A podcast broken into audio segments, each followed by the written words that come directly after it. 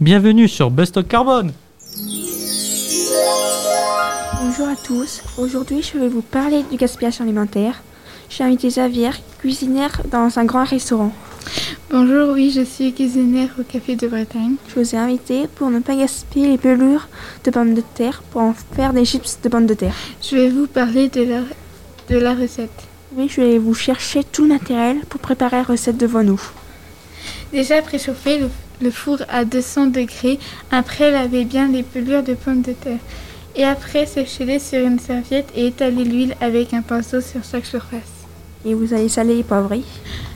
Bien sûr, mais je mets aussi de l'herbe de Provence et hop au four pendant 15 minutes. Quelle température 200 degrés. Merci, ça a l'air bon. Chers auditeurs, j'espère que vous essayerez cette recette chez vous. À bientôt, cher Xavier. Merci pour cette recette. Merci à vous. À bientôt pour une nouvelle recette.